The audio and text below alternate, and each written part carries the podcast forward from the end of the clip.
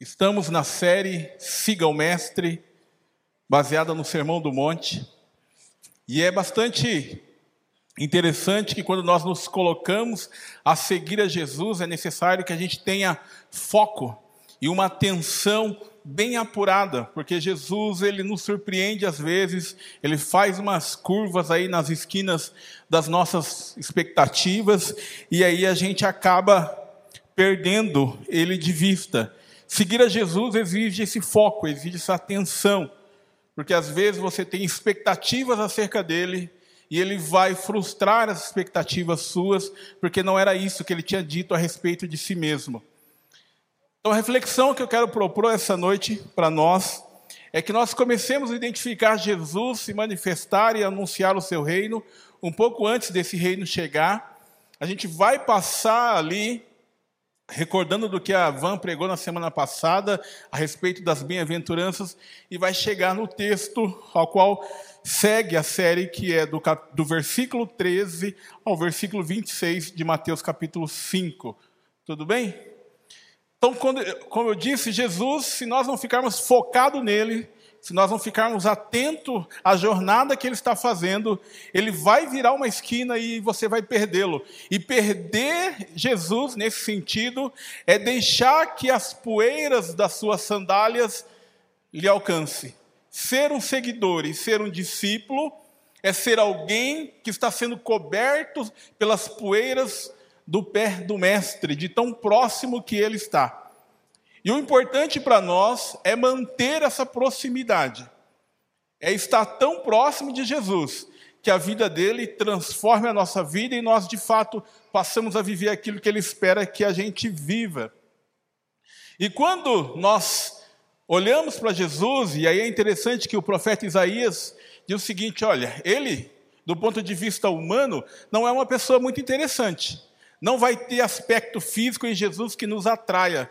Ele não vai chamar a nossa atenção por seus atributos físicos, por sua capacidade gerencial, por sua capacidade bélica, né, por sua capacidade de conquistas.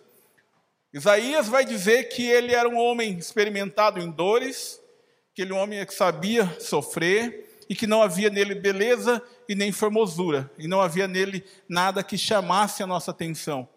Fique atento a esses detalhes, porque quando nós chegamos no Sermão do Monte e é nos dito para ser alegre quando somos injustiçados, a gente também já começa a ter problemas com as nossas expectativas. E aí Jesus passa-se o tempo, chega um momento que Paulo chamou da plenitude dos tempos, Jesus vem, Deus Filho se faz homem, encarna, habita entre os humanos, chega aos 30 anos e começa a anunciar o seu reino. Marcos, lá no capítulo 1, verso 15, ele vai dizer o seguinte: Olha, é chegado o tempo e é chegado o reino dos céus. Arrependam-se e creiam no Evangelho. Jesus então começa ali a anunciar o seu reino, e é interessante que esse anunciado reino vai despertar alguns questionamentos, vai despertar algumas dúvidas, porque é natural. Ainda mais para um povo que tinha uma expectativa de que o Messias viria e estabelecia algo pare... estabeleceria algo parecido como o Império Romano. Faria o Império Romano se prostrar, ele assumiria o governo sobre toda a terra e os judeus seriam uma nação soberana. Mas Jesus anuncia o seu reino e vai dizer o seguinte: olha, esse reino que eu trago não é um reino que você vai encontrar aqui ou ali. Não adianta procurar aonde está o reino, aonde está se formando, né, aonde essa organização está acontecendo, porque o reino está dentro de você. O reino está no seu interior. E aqui tem um aspecto interessante. O reino dos céus, primeiro ele entra em nós e depois nós entramos nele. O reino dos céus, primeiro, ele é encontrado no seu interior e depois ele lhe conduz à vida do reino, e depois você é inserido nele. Nicodemos, num desses questionamentos, ele vai dizer o seguinte: mas tudo bem, né? Você está dizendo que para entrar nesse reino é necessário nascer de novo, mas como que isso vai acontecer? Talvez Nicodemos estava pensando que era possível se alistar para fazer parte desse reino, que era possível né, realizar alguma coisa humana para poder acessar o reino. E Jesus vai dizer para ele: olha, para acessar esse reino, é necessário nascer de novo. E não é um nascimento por questões naturais. Esse nascimento se dará por meio do Espírito. E ele vai dizer: quem não nascer da água e do Espírito não entrará no reino. Quando ele está falando de água e Espírito, né, a memória logo nos remete a Gênesis capítulo 1, quando a água cobria toda a terra e o Espírito pairava sobre as águas. E na criação, Deus forma o homem. Esse cidadão do reino, ele não é formado, ele não é criado por condições humanas. É o próprio Deus, por meio do Espírito Santo, que faz com que você nasça no reino. E aí Jesus continua esclarecendo algumas dúvidas. Quem governaria esse reino? Quem seria o rei desse reino? Ele é o rei desse reino. E ele, por mais que ele faz uma escolha de ter uma vida simples, o nascimento de uma manjedoura, se permitir ser agredido pelos homens, se permitir ser rejeitado pelos homens, ele é o Senhor desse reino. E aí chega um determinado momento, Jesus se assenta com algumas pessoas que já estavam seguindo e começa a explicar algumas questões interessantes a respeito do reino. Primeiro ele vai dizer o seguinte: olha, Bem-aventurado são os pobres de espírito. E se nós seguirmos ali as bem-aventuranças e observar, Jesus ele está dando continuidade ao que ele diz que o reino do céu se acontece primeiro na interioridade do homem. Ele acontece primeiro no que Paulo vai chamar do, meu, do homem interior. E é nesse homem interior que as transformações acontecem. E Jesus está dizendo: olha, só, deixa eu só fazer um parênteses aqui. Uma das possíveis traduções não seria só começar dizendo bem-aventurados, mas ele pode dizer: olha, como são bem-aventurados os pobres de espírito. Observe como são bem-aventurados os puros de coração. Observem, né, testifiquem como são bem-aventurados os que choram, os que têm sede de justiça. Jesus ali está fazendo uma constatação. Jesus ali está testemunhando, do mesmo jeito que Deus testemunhou de Jó, sendo seu servo reto e temente, Jesus está testemunhando de uma realidade que já era presente na vida das pessoas, que receberam o reino na sua interioridade e agora viviam como agentes nesse reino no mundo. Então, aqui também cabe alguns, algumas observações. Às vezes nós, por exemplo, eu, em algum determinado momento da minha jornada de fé, achei que a realidade do reino de Deus, como tal apresenta nesses três capítulos, deveria ser observada no futuro. Quando Deus estabelecesse o milênio, quando ele, Jesus se tornasse o Senhor de tudo, a gente viveria aquela realidade. Ou então algumas pessoas vão dizer: olha, a, a perspectiva, a maneira de vida do sermão do reino, ela é tão elevada que não deve ser para nós. Deve ser para um grupo específico de pessoas especialmente ungidas e capacitadas para uma vida tão sublime. Ou ainda, alguns casos, olha, o nível é tão alto que eu não preciso me comprometer em viver a partir dessa realidade, porque em tempos da graça Deus não vai considerar o fato de eu não ter vivido algo tão elevado. São algumas, algumas predisposições que a gente faz e se engana ao longo do caminho. Lembre-se que eu comecei dizendo que Jesus é especialista em frustrar as nossas expectativas quando ela está descolada da vontade dele.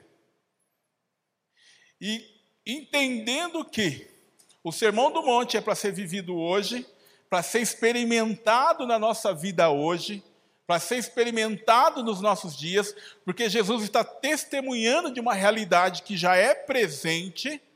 Você pode se perguntar, Marcos, como que eu posso ser alegre se quase tudo que o Sermão do Monte fala gera em mim sofrimento? E aqui está a chave para viver o Sermão do Monte. Você o vive a partir da realidade que o Espírito Santo gera em você a partir daquilo que o Espírito Santo gera em você. A realidade será percebida a partir daquilo que o Espírito Santo transformou na sua interioridade. Então, na sua interioridade, você se alegra, eu me alegro em ser pobre de espírito, em não ser autossuficiente, em ter a compreensão que o pecado me matou espiritualmente e o Pai me trouxe a vida, e isso me traz alegria. A Van, na semana passada, tratou do versículo 1 até o versículo 2 de virtudes que precisam ser encontradas no nosso interior. Então, quando nós estamos lendo o Sermão do Monte, e aqui cabe uma outra observação, a Bíblia diz que Jesus, observando a multidão, ele se assenta e começa a ensinar. Jesus se assenta, ele para, ele presta atenção e começa a ensinar. Nós estamos falando daquele que a Bíblia diz que a ele foi dada toda a autoridade nos céus e na terra, nós estamos falando que ele no princípio era o Verbo, nós cantamos né, acerca dele, nós prestamos a nossa adoração, o nosso culto a ele, mas quando ele para e ensina, a gente faz algumas ponderações que não deveria seguir o que ele está ensinando em razão da dificuldade. Mas essa dificuldade se dá porque nós às vezes acreditamos que isso seria possível ser realizado por nossos esforços por nossas habilidades, por competências que a gente vai desenvolvendo ao longo da jornada. E não é. Viver a experiência do Sermão do Monte, viver a partir das virtudes dos primeiros 12 versículos do capítulo 5, é uma obra que o Espírito Santo realiza em nós. E a gente vive a partir disso. Então, para que a gente consiga seguir agora a partir do verso 13, isso precisa estar consolidado no nosso coração. Sermão do Monte é para hoje. O reino começou na minha interioridade. É na minha interioridade que as, que as transformações aconteceram. Agora eu transbordo. Agora eu transbordo. E eu transbordando, eu vou viver a realidade do Sermão do Monte. Aonde? No mundo. Jesus ora, João 17, o que nós chamamos de oração sacerdotal, dizendo: Pai, eu não peço que os tire do mundo, eu peço que os livre do mal. Ao orar para que nós não sejamos tirados do mundo, havia uma intencionalidade em ficarmos aqui. Havia uma razão pela qual Jesus desejou, e o Pai assim também, que nós, quando o aceitamos como Senhor da nossa vida, nos tornamos cristãos, continuássemos aqui. E é porque há uma maneira diferente para nós funcionarmos aqui. Então vamos ler a partir do verso 13. Então já está claro que Jesus testemunhou o que aconteceu no nosso interior. E aí ele diz o seguinte: Olha, vós sois o sal da terra, mas se o sal perder as suas qualidades, como restaurá-lo? para nada mais presta, senão para ser lançado no fora e pisado pelos homens. Vós sois a luz do mundo. Se não pode esconder uma cidade situada sobre um monte, nem os que acendem uma candeia a colocam debaixo de um cesto, mas no velador.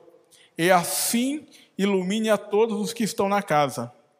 Assim resplandeça a vossa luz diante dos homens, para que vejam as vossas boas obras, para que glorifiquem o vosso Pai que está nos céus. A gente para até aqui e depois segue a leitura. Jesus está dizendo: Vós sois, vós e tão somente vós sois o sal da terra e a luz do mundo. Ele está dizendo que os cristãos e tão somente os cristãos, esses que receberam o reino na sua interioridade, tiveram o seu homem interior transformado, se tornam sal e luz. E quando ele fala das propriedades do sal e da luz, ele está dizendo como um cristão deve funcionar na sua interação com o mundo.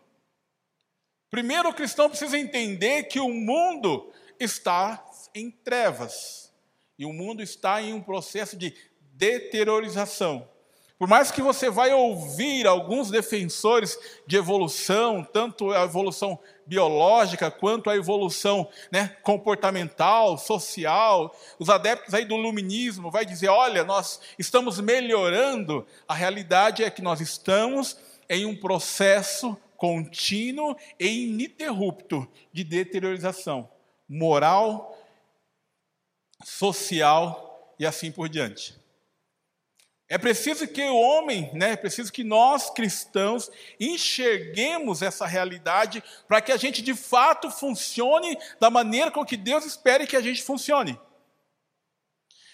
E quando o Pai, né, por meio de Jesus, está dizendo: Vós sois o sal da terra, e é necessário que vocês preservem as prioridades de ser sal, ele está dizendo o seguinte: cabe aos cristãos que recebeu o reino dos céus no seu interior e continua vivendo, interagindo no mundo, seja um instrumento para conter o avanço da deteriorização, o avanço da putrefação. Um exemplo disso é que nós já vivemos, os homens já viveram em tempo em que não existia geladeira. Né? Os meus filhos acham que nunca vivemos no tempo que não tinha internet mas alguma uma geração atrás vai lembrar aí, ou os avós vai contar que não existia geladeira. E para evitar que a carne estragasse, ela era salgada, né? Passava-se o sal, colocava ela no sal e pendurava nos varais, porque a, esse sal impedia que os germes que já estavam na carne, ou dos germes que poderiam vir externos, levasse a carne a apodrecer. Esse é o seu papel enquanto cristão. Esse é o meu papel enquanto cristão. Ser chamado de sal da terra é ter o compromisso e a responsabilidade de quando a deteriorização chegar em mim, eu falo: para. É agir para impedir o avanço do mal que leva ao apodrecimento. E pode ser o apodrecimento na esfera que você imaginar. É agir de tal forma que quando o apodrecimento estiver avançando nas relações, você para. Porque você é pacificador e promove reconciliação. A transformação já aconteceu no seu interior. Se o apodrecimento estiver acontecendo no aspecto da sexualidade, você para. E esse parar não é só na sua individualidade, mas é quando interage com o mundo, porque você é puro de coração. O nosso papel, enquanto sal da terra, é agir de tal maneira que nós nos tornamos um obstáculo para o avanço do mal. Jesus ele senta e começa a ensinar acerca de como nós iríamos funcionar. É por isso que ele nos deixou aqui, para que nós, assim como ele, que foi que anunciou acerca de si mesmo, que ele era a luz do mundo, nós também nos tornamos. E nos tornamos um obstáculo para o avanço do mal. Mas aqui Jesus faz um alerta, ele diz o seguinte: olha, mas se o sal perder as suas propriedades, não tem como restaurá-lo. E para que, que serve? Para nada, para ser lançado fora e pisado pelos homens. A reflexão que Jesus está dizendo é o seguinte: que o meu existir enquanto cidadão do reino, que afirmo ter tido a minha interioridade transformada pelo novo nascimento e pelo discipulado e pela experiência na vida da igreja, ele não se torna um impedimento, um obstáculo para o avanço do mal, eu perdi a prioridade de sal. E aí o meu existir se torna inútil. O meu existir enquanto cristão se torna inútil. E quando Jesus fala que nós somos luz do mundo, também cabe aqui uma reflexão. É necessário enxergar as trevas que estão no mundo. É, e trevas é tudo aquilo que está em desacordo com a vontade de Deus. O avanço da injustiça, da desigualdade, da violência, o avanço da idolatria, o avanço do distanciamento do homem e de Deus. Tudo isso é trevas. E cabe a nós, eu estou sendo enfático em falar dos 12 primeiros versículos, que, teve a transformação interior, servir como luz. E luz, ela age de duas formas. Primeiro, ela expõe, né? Primeiro, ela expõe. Como que ela faz isso? A Bíblia vai dizer que Jesus veio, a luz do mundo veio aos homens e os homens a rejeitaram porque ela expôs as suas más obras.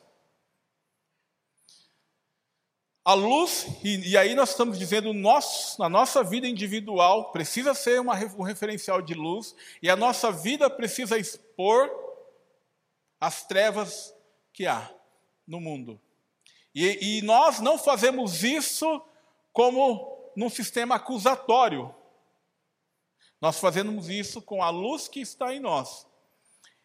Então, se você tiver num contexto, e aí né, seja lá o ambiente social que você tiver, e a conversa tiver ali toda encharcada né, de malícia, de palavrões, de piadas maliciosas, e você chega, você não precisa dizer nada.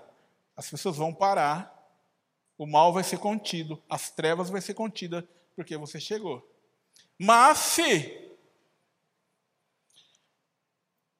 o cristão, enquanto crente, quer passar desapercebido por esse mundo. A luz acesa, ele coloca embaixo de um balde para que ela não expunha nada, para que essa luz não afete aqueles que são alcançados por sua existência. O cristão vai chegar em um ambiente desse que eu descrevi, de maledicência, de malícia, de piada suja e assim por diante. E ele dizer: Eu sei uma melhor ele não serve para nada, ele é inútil, só serve para ser pisado pelos homens.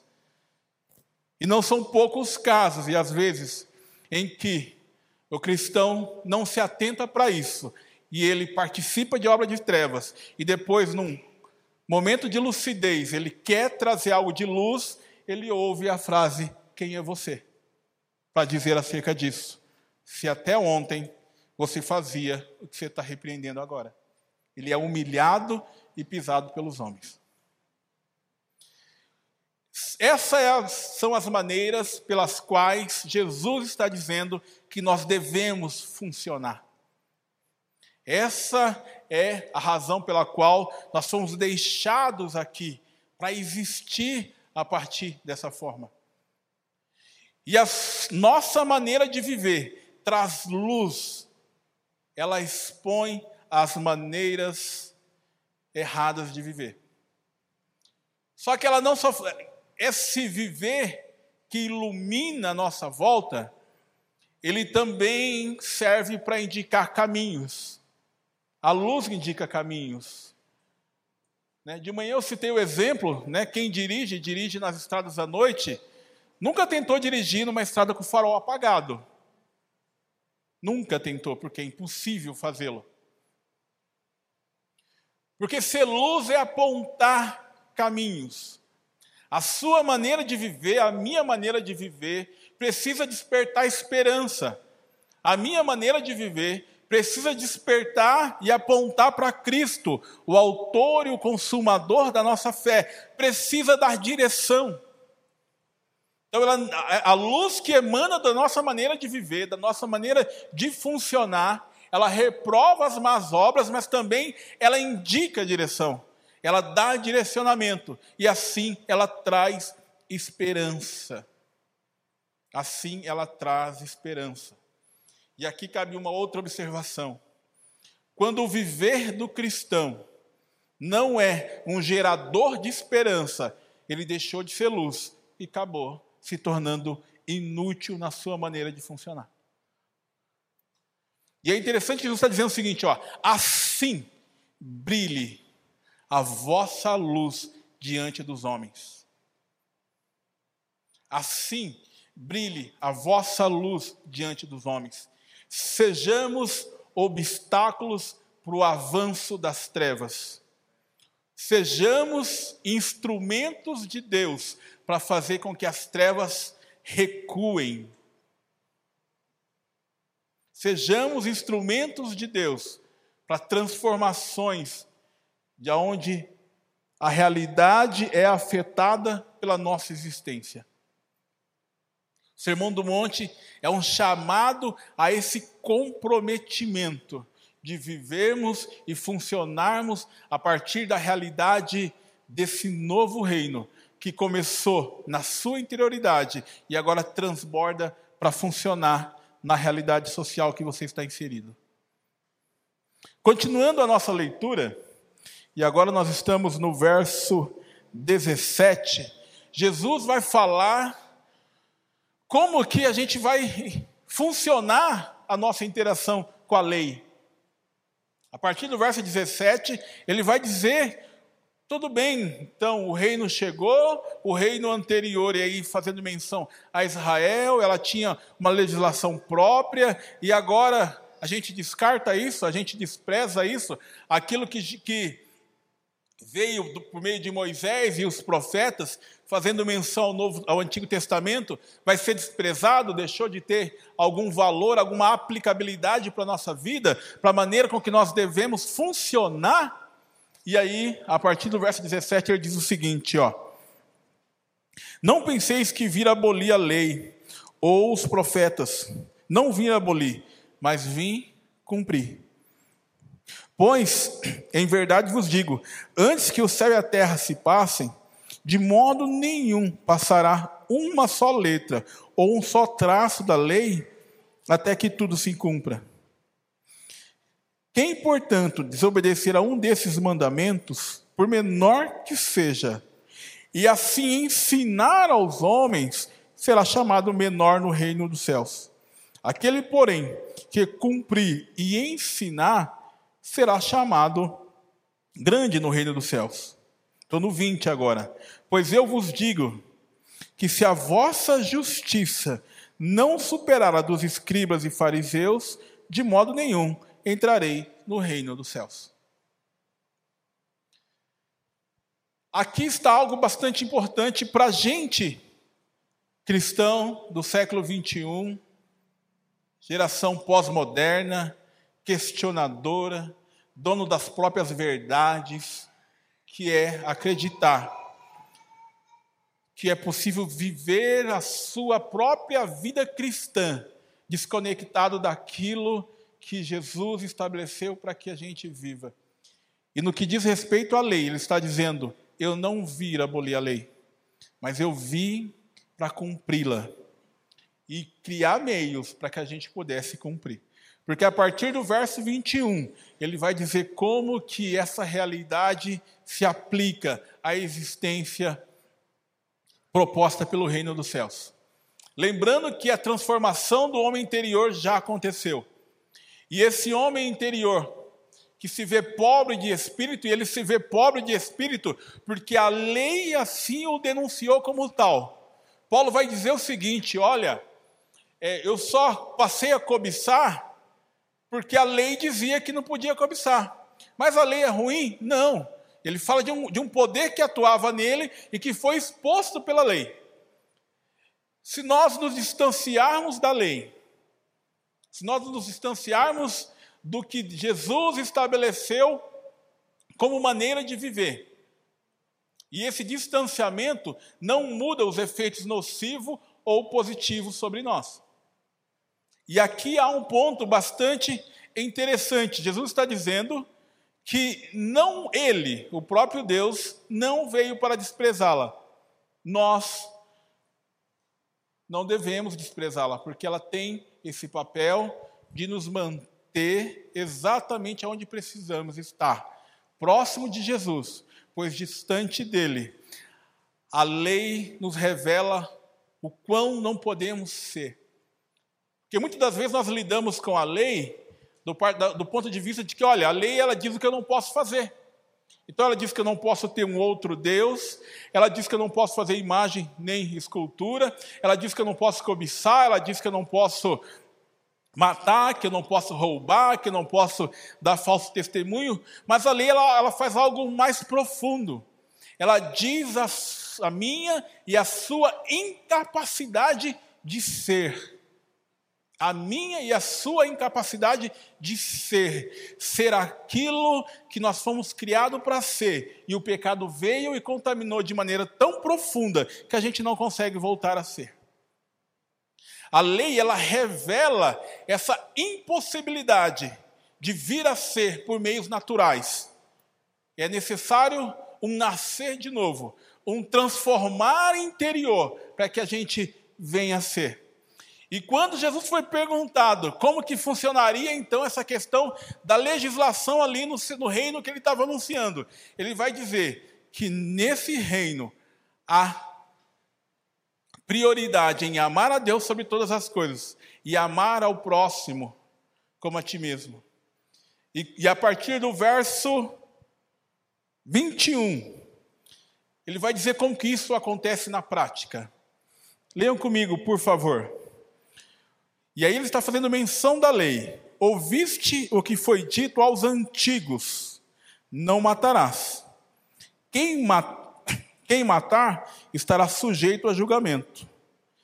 Eu, porém, aqui falo o rei que anuncia um reino que começa na sua interioridade, na minha interioridade. Ele diz o seguinte: Eu, porém, digo que se no seu interior houver um desejo homicida, você já se fez homicida. Eu, Jesus dizendo, digo que se você já tiver o desejo de matar, Pois o reino ele se estabelece no seu homem interior. Você já pecou no seu homem interior. Porque é do coração do homem que flui as paixões, as guerras e os conflitos. A primeira lei ela tinha como objetivo de organizar a vida da nação de Israel para que ela fosse uma nação sacerdotal e vivesse de maneira diferente das nações vizinhas. O reino de Deus nasce no seu interior e tem como objetivo fazer você ser diferente daqueles que não são cristãos. E para eu ser diferente, as transformações precisam ocorrer na minha interioridade, precisa ocorrer no meu homem interior. E Jesus vai continuar dizendo: Olha, vocês ouviram, não adulterarás. Mas se no seu interior você arde em desejos pelo adultério? Já aconteceu. O que, que Jesus está dizendo? Que o reino dos céus se vive a partir de uma realidade que transborda de você para o mundo externo.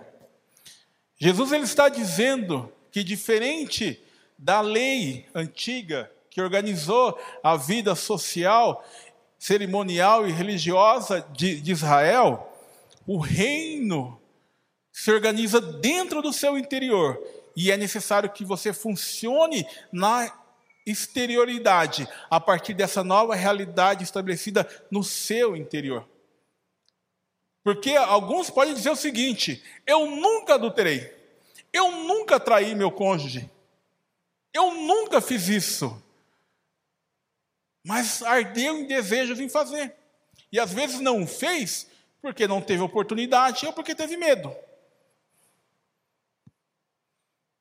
E Jesus nos chama para ser. E o ser acontece na interioridade. E nós só vamos conseguir perceber isso seguindo adiante no Sermão do Monte. Jesus vai dizer o seguinte: olha, os olhos são a janela da alma. A maneira com que você percebe a realidade revela o que há no seu interior. E se, no, se os seus olhos estiverem em trevas, quão grande trevas há em você? Que, que Jesus está dizendo?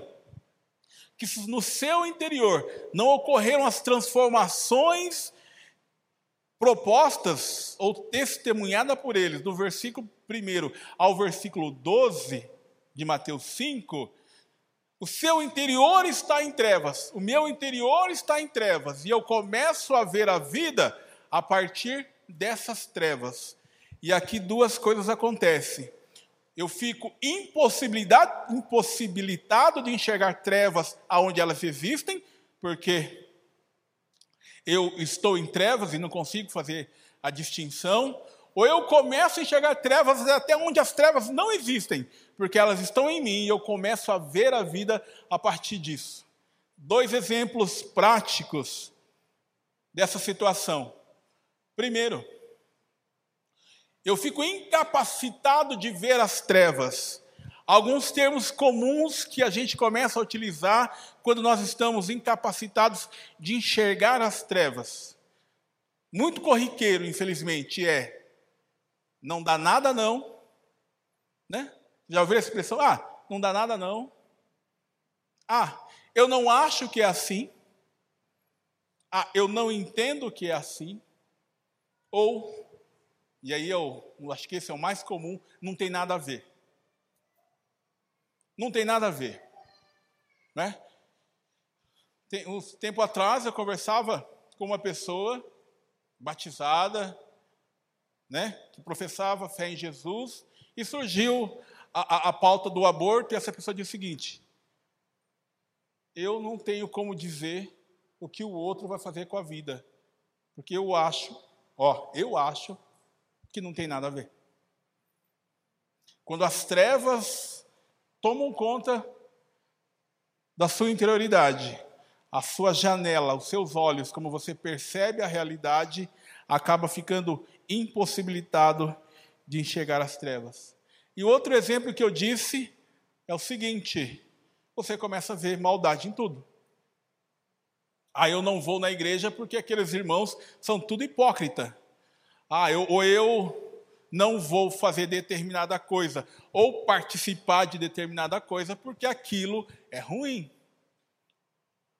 Começa a observar a exterioridade a partir das trevas que há na interioridade. E essas trevas é a ausência das virtudes das bem-aventuranças, do verso 1 ao verso 12. E aqui há um ponto interessante, né? Quantos de nós, quantos de nós, tomado por alguma treva interior, age dessa forma? Não consegue ver, ou não consegue ser a luz que é preciso ser. Continuando aqui, eu estou no verso 23 agora, tá? Portanto, quando apresentardes a sua oferta no altar, e se ali lembrardes que o teu irmão tem alguma coisa contra ti, deixa a oferta diante do altar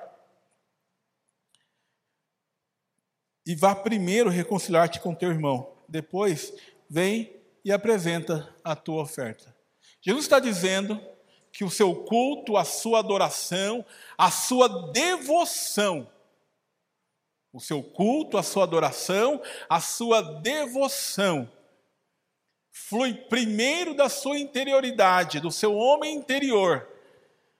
E não interessa o que vai ser feito na aparência. E ele está dizendo: se a sua interioridade, se na sua interioridade você identificou que há diferença entre você e o seu irmão, não me cultue. Não venha para a devoção. Não traga o seu cântico. Vá lá e conserta-se com o seu irmão. Sabe por quê? A Bíblia diz que não flui da mesma fonte água doce e água amarga. Vá lá. Conserta-se primeiro. Resolva as suas questões. E aí vem e cultue-me. E melhor dos mundos se o irmão viesse junto e cultuasse junto. Continuando, e já partindo para o final, eu fiquei tranquilo, ó, não tem relógio, eu acho que eu posso ir até o galo cantar, né? Partindo para o final, ele vai dizer o seguinte: ainda nessa questão do culto, porque se você não se reconciliar com seu irmão, e isso for denunciado isso for apontado, você está sujeito a um julgamento e você será lançado em, nessa prisão e vai ficar lá até que pague o último centavo. Mas há dívidas que são impossíveis de serem pagas. E é só o perdão que faz com que essas dívidas sejam extintas. Então vá lá e reconcilia-te com o teu irmão. Para concluir, Sermão do Monte é para hoje, é para agora, é para mim e é para você. Bem-aventuranças precisam ser testemunhadas na minha e na sua vida, porque são elas que nos habilitam a funcionar no mundo como Jesus quer que a gente funcione, sendo sal para conter e obstruir o avanço da putrificação, da deteriorização, do apodrecimento. E luz, para que com o meu viver eu aponte, eu denuncie o que são obras das trevas, e com o mesmo viver eu me torne esperança e aponte para Jesus. Porque Jesus disse que ele era a luz do mundo, e isso trouxe benefício para mim. E agora ele diz: Vós sois a luz do mundo, e isso deve gerar benefício para os outros. E isso deve gerar benefício para os outros. A minha existência e a tua existência enquanto cristão não tem a ver com você. Não é acerca dos seus planos, dos seus sonhos e da sua existência tem a ver com um projeto maior de Deus, que está conduzindo a história da redenção, está salvando vidas como salvou a sua, está transformando interioridades como transformou a sua, e Ele te comissiona para esse projeto. Sermão do Monte sempre será uma conversa difícil, mas a gente precisa estar atento que quem profere o sermão é o Senhor sobre todas as coisas e que Ele tem os nossos ouvidos como alvo deste sermão. Amém? Vamos nos colocar de pé? As... Pessoal do louvor, se quiser subir, por favor. Às vezes terminou agora e você pode estar se perguntando: Bacana, Marcos, você disse aí várias coisas, eu me identifiquei com algumas delas, mas como que isso vai acontecer amanhã? Segunda-feira é o grande dia do Evangelho. O dia do Evangelho não é no domingo, é na segunda-feira. É quando a realidade da existência me toca. E às vezes você pode dizer: olha, então, a partir de, de amanhã eu começo a fazer essas coisas. Mas não é de fazer a questão, a questão é de ser. E ser é algo que o Espírito Santo faz em nós. É algo que o Espírito Santo faz em nós as transformações, fazer com que você enxergue de maneira diferente, fazer com que você tenha alegria quando for injustiçado, quando for injuriado, fazer com que você se alegre quando o choro for incontido, fazer com que você tenha uma sede insaciável por justiça, mesmo vendo a ausência da justiça, é algo que o Espírito Santo faz em nós. É algo que o Espírito Santo gera em nós né? Viver, ter um coração pacificador, aonde tudo que você olha à sua volta é conflito, é algo que o Espírito Santo gera em nós. Ser pacificador, ser puro de coração, ser, ser mais que feliz é uma possível tradução. É algo que só o Espírito Santo traz em nós. E eu quero orar com você essa noite que às vezes está se perguntando como que isso vai se dar amanhã, na segunda-feira.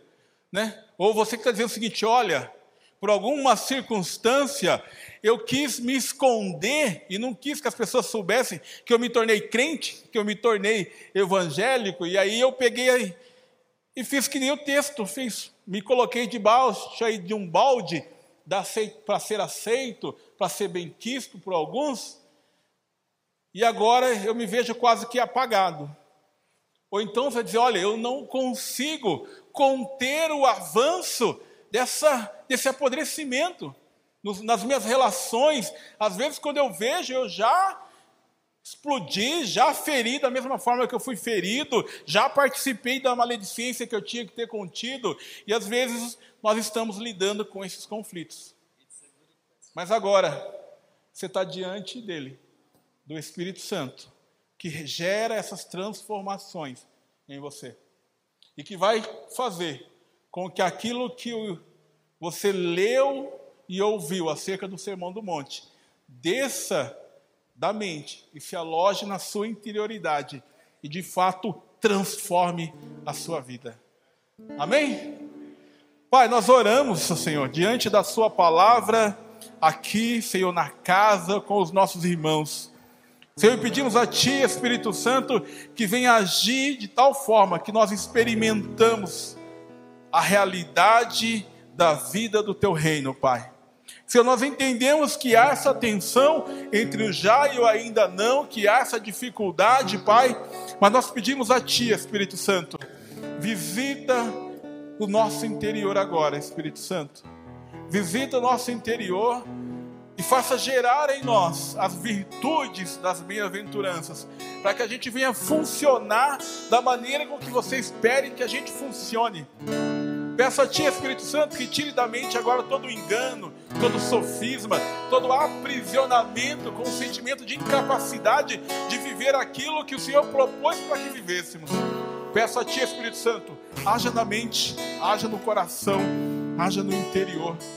Eu peço a Ti, Espírito Santo, para aqueles que ainda não receberam a Ti como Senhor e ainda não foram recebidos no Teu reino, que seja essa noite, Espírito Santo que você possa agir, que você possa transformar e gerar essa realidade, Espírito Santo. Nossa oração é que nós nos tornemos sal. Nossa oração é que de fato nós funcionemos como luz. Nós queremos, ó Pai, como um farol funcionar, Senhor, como direção e esperança para aqueles que estão em mar revolto, para aqueles que estão num lutar tão intenso que já estão perdendo as suas forças. Pai, nós queremos, ó Deus, ser aqueles, ó Senhor, com quem o Senhor pode contar para conter o avanço das trevas, para ser um obstáculo para o avanço do apodrecimento. Pai, no nome de Jesus, venha sobre nós, Senhor, venha sobre nosso coração, venha sobre o nosso interior, estabeleça o teu reino, pois teu é o poder, o reino e a glória, e que esse poder se manifeste no reino, no nosso interior, e que nós venhamos viver de glória em glória até que o Senhor volte, em nome de Jesus, Senhor em nome de Jesus. Amém.